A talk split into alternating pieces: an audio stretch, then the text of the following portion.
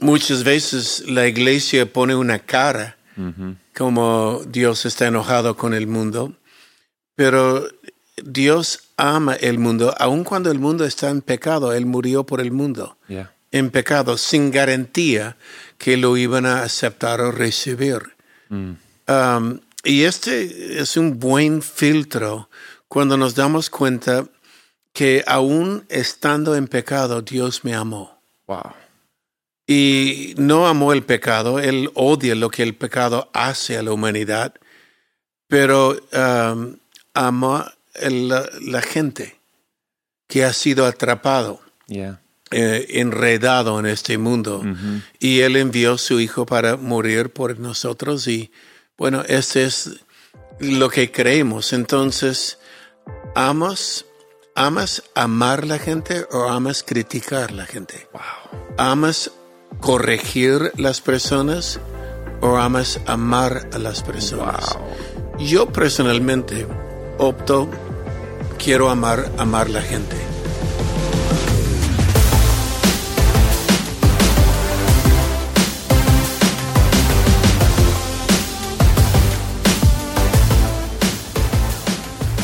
Hey, ¿qué tal? Y bienvenidos al Haciendo Iglesia Podcast. Yo soy Taylor y aquí estamos con mi padre, el pastor Robert. Hola, ¿cómo están hoy día? Taylor y yo acabamos de volver de México y feliz.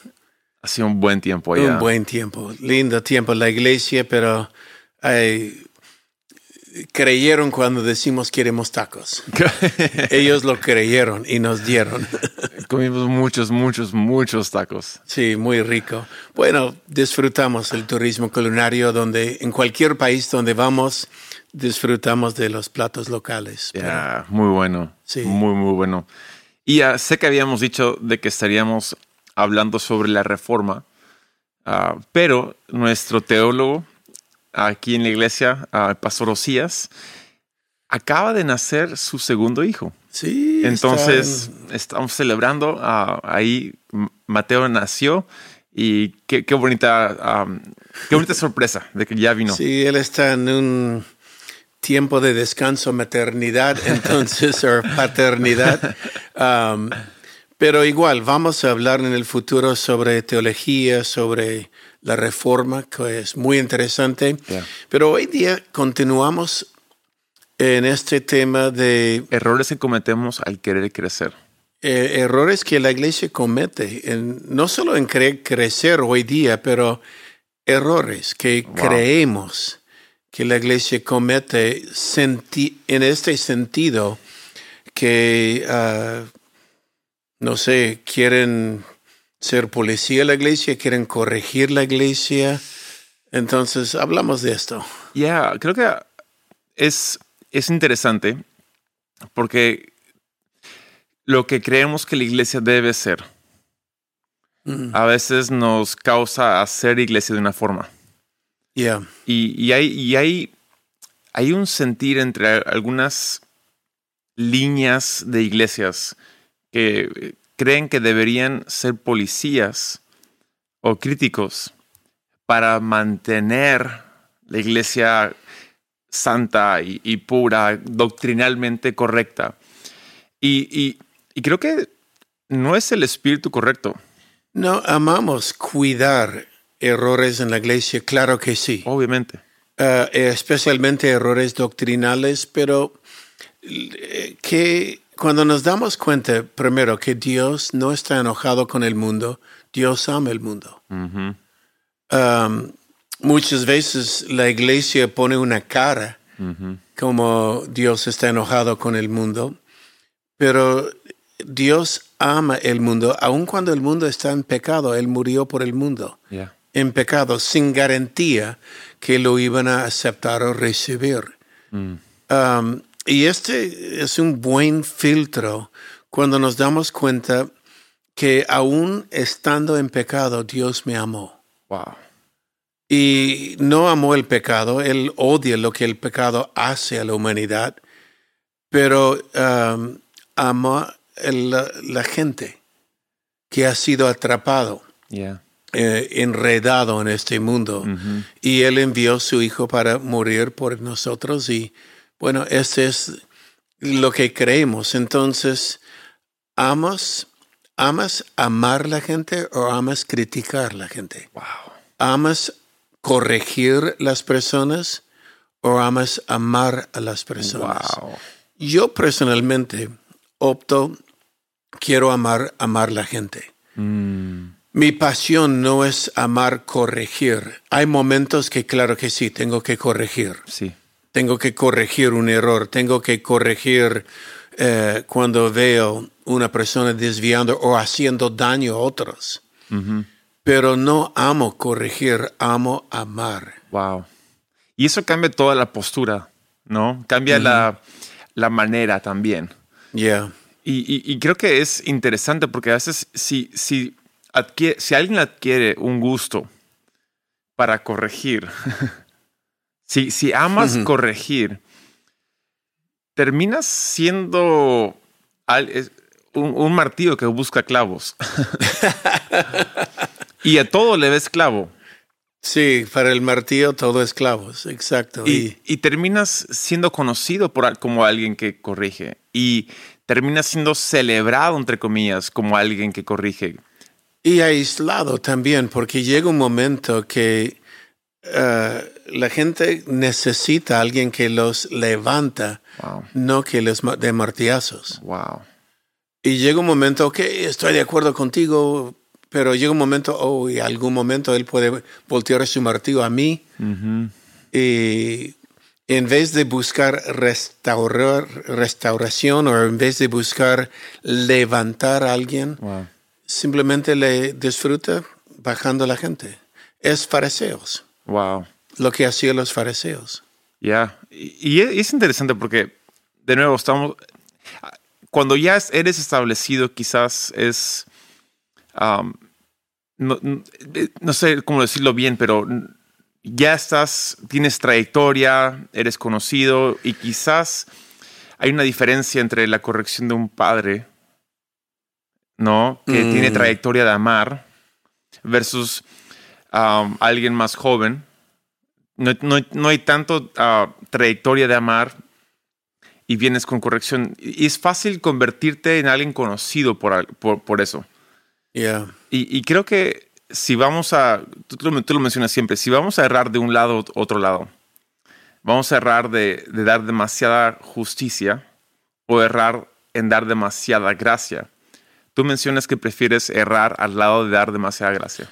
Prefiero errar en gracia que juicio, Wow. porque el juicio me puedo equivocar. Mm, Eh, solo la palabra juicio quiere decir deci- decido. Yo tomo una decisión sobre esto, pero mi decisión es parcial yeah. porque no veo el corazón de esta persona como Dios Mm, y puedo equivocar.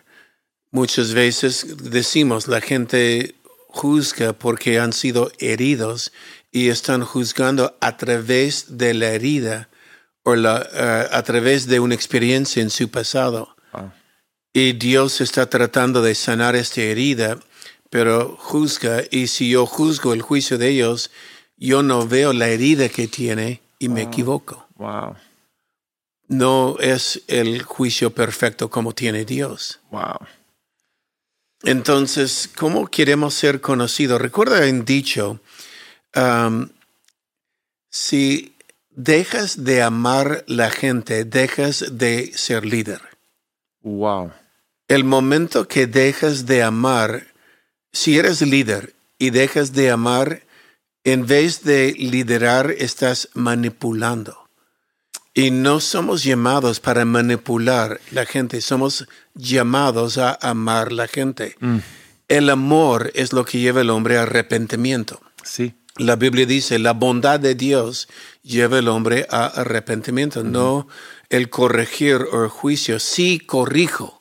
Si veo un hombre que está maltratando a su mujer, si veo ah, jóvenes desviando pensamientos del mundo distinto a la palabra de Dios, llega un momento que como padre puedo decir, mira, vamos a alinearnos con lo que dice la Biblia. Pero si dejas de amar la gente, comienzas a manipular la gente, entonces deja de liderar Wow. si no amas la gente, porque lo va a hacer equivocadamente. Wow. De repente haces algo correcto, pero con un corazón equivocado. Ujú. Y nosotros no somos llamados a esto. Y, y- y de nuevo, a- aquí eh, eh, hay mucho entre líneas aquí, Sí, porque es, es el, el alto relieve, en inglés el nuance del liderazgo. Eh, nadie, nadie por fuera va a saber tu- tus intenciones. O sea, tú puedes amar corregir, pero puedes pretender amar amar. Y, y- y entonces creo que es un tema de, hey, Dios, revisa mi corazón. exacto, escudriñame. Ah, como dice David, si hay en mí el deseo de corregir más de amar y discipular, entrenar. Corregir como un padre es tomar tu hijo diciendo, hijo, por este no hagas esto. Te va a hacer daño si sigues este camino. Yeah. Um, el hijo pródigo, el padre, eh, el hijo cuando tomó la decisión muy equivocado de recibir la herencia antes de tiempo y ir, él puede imaginar cómo dolió el corazón del hijo pródigo o del padre. padre. Yeah. Pero cuando el hijo volvió, el padre no dijo, te dije, te ves, yo sabía que este te iba a pasar. El padre inmediatamente, gracia audaz, eh, dio el anillo, dio la bata, el vestimiento y mató el becerro, una fiesta. Mi hijo que estaba perdido ha vuelto. Creo que este es el corazón de Dios Es. y es el corazón que como líderes debemos de tener. Ya. Qué genial que Jesús contó esa historia. Porque Jesús obviamente es Dios. No, y siempre lo he dicho antes, lo vuelvo a decir, hay tanta enseñanza, pero uno de los grandes enseñanzas, muchos se pierde, cuando el hijo volvió en sí, comiendo la comida del cerdo, y dijo, en la casa de mi padre los siervos se trata mejor que aquí, yo vuelvo aunque sea solo ser un siervo. ¿Qué habría pasado si el hijo hubiera vuelto a la casa y el padre no estuviera? Mm. ¿Qué, eh, ¿Qué pasaría si el hijo cuando vuelve el padre ya se había hecho la vacación, se había ido a otro lado, no estuviera en la soltera esperando que venga el hijo? ¿Qué habría pasado? Y yo siempre digo, yo quiero estar suficiente tiempo pastoreando la iglesia que veo mis hijos pródigos volver Ya. sin condenarlos, sin decir, ya te dije, te ves, eres de disciplina por haber hecho lo que has hecho. No, bienvenido, matamos, hagamos fiesta. El becerro grande, ¿no? Estabas perdido, Ya. pero ahora estás devuelto. Y creo que ahí demuestra mucho el, el porqué detrás de todo. Tú mencionaste en una capilla de staff esta enseñanza, por eso lo estamos hablando. Y dentro de la enseñanza volviste a recordarnos sobre Jesús y los diez leprosos. Ya, Y creo que es un buen, hermoso paralelo de por qué hacemos lo que hacemos. exacto. Ah, diez leprosos fueron sanados, pero la Biblia dice solo uno volvió a decir gracias. Y muchas veces pensamos los diez ingratos, los nueve ingratos, solo uno agradecido, Sí. porque gratitud ah, demuestra relación y uno, solo uno regresó los nueve ingratos. Pero si uno piensa por un momento, Jesús es Dios, Él sabía que algunos no iban a volver a decir gracias y los sanó por igual. Yes. Y la enseñanza es, si solo atendemos a las personas agradecidas, somos como fariseos, publicanos. Somos como, eh, si solo damos a los que pueden dar reciprocidad a mí, que me agradecen, no, la iglesia, solo por estar en donde está, tus vecinos deben ser mejor, aunque nunca te agradecen. El- la sociedad debe ser mejor, aunque nunca te agradecen. El, el mundo es mejor por Jesús, aunque muchos nunca le van a agradecer.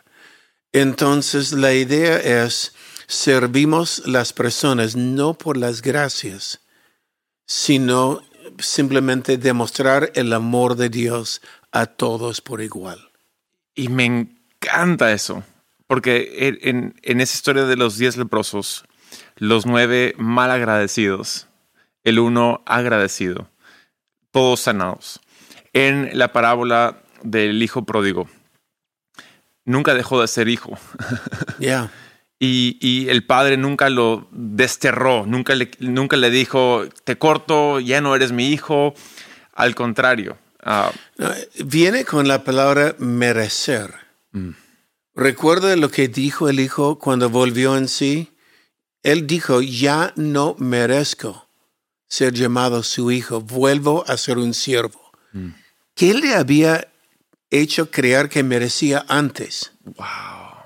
Ser, eh, merecía antes lo que él creía. Yo merezco la herencia, dámelo. yeah. Después no merezco ser llamado su hijo. No es lo que merecemos, es la gracia de Dios.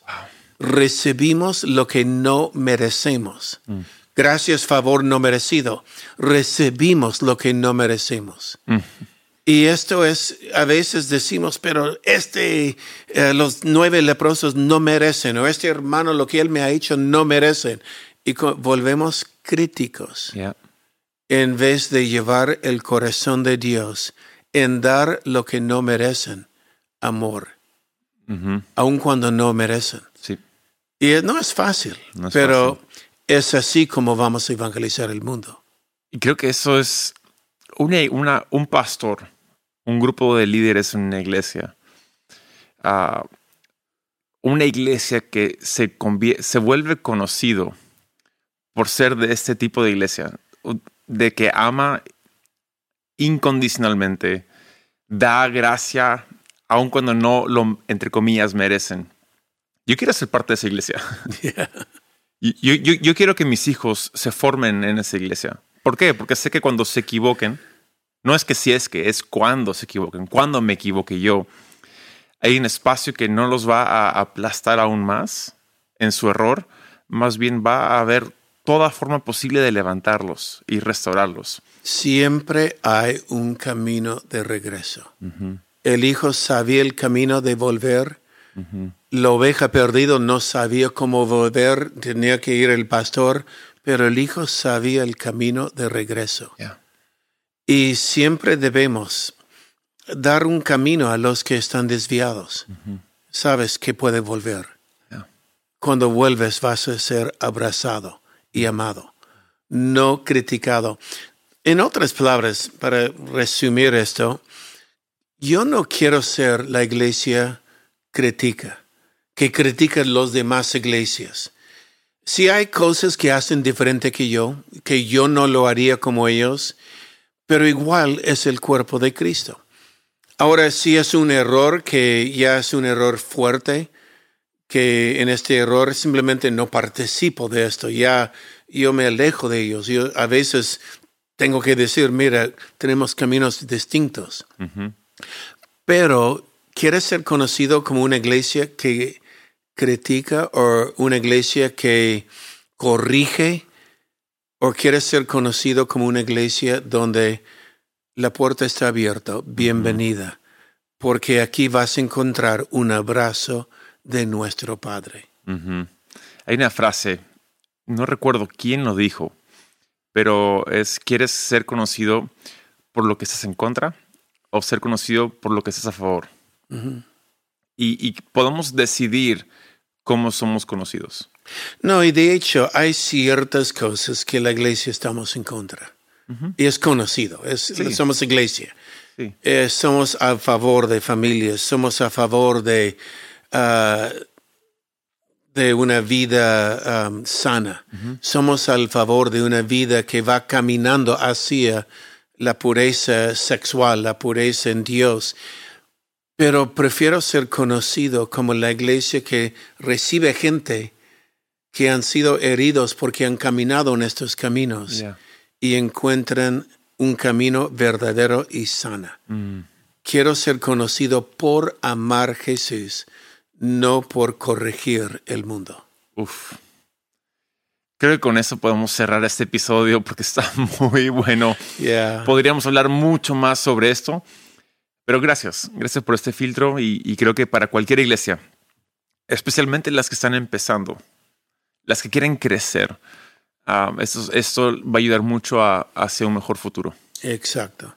Evita seguir el camino popular, lo que hace el mundo. Sigue firme en la palabra de Dios, pero con el filtro prefiero amar la gente en vez de corregir la gente. Amén. Y ahí vas a ir mejor. Bueno, ha sido el Haciendo Iglesia Podcast 154 y vamos hacia mil por fe. no, pero tenemos por rato con ustedes. Los amamos, que Dios los bendiga. Gracias por sintonizar este podcast.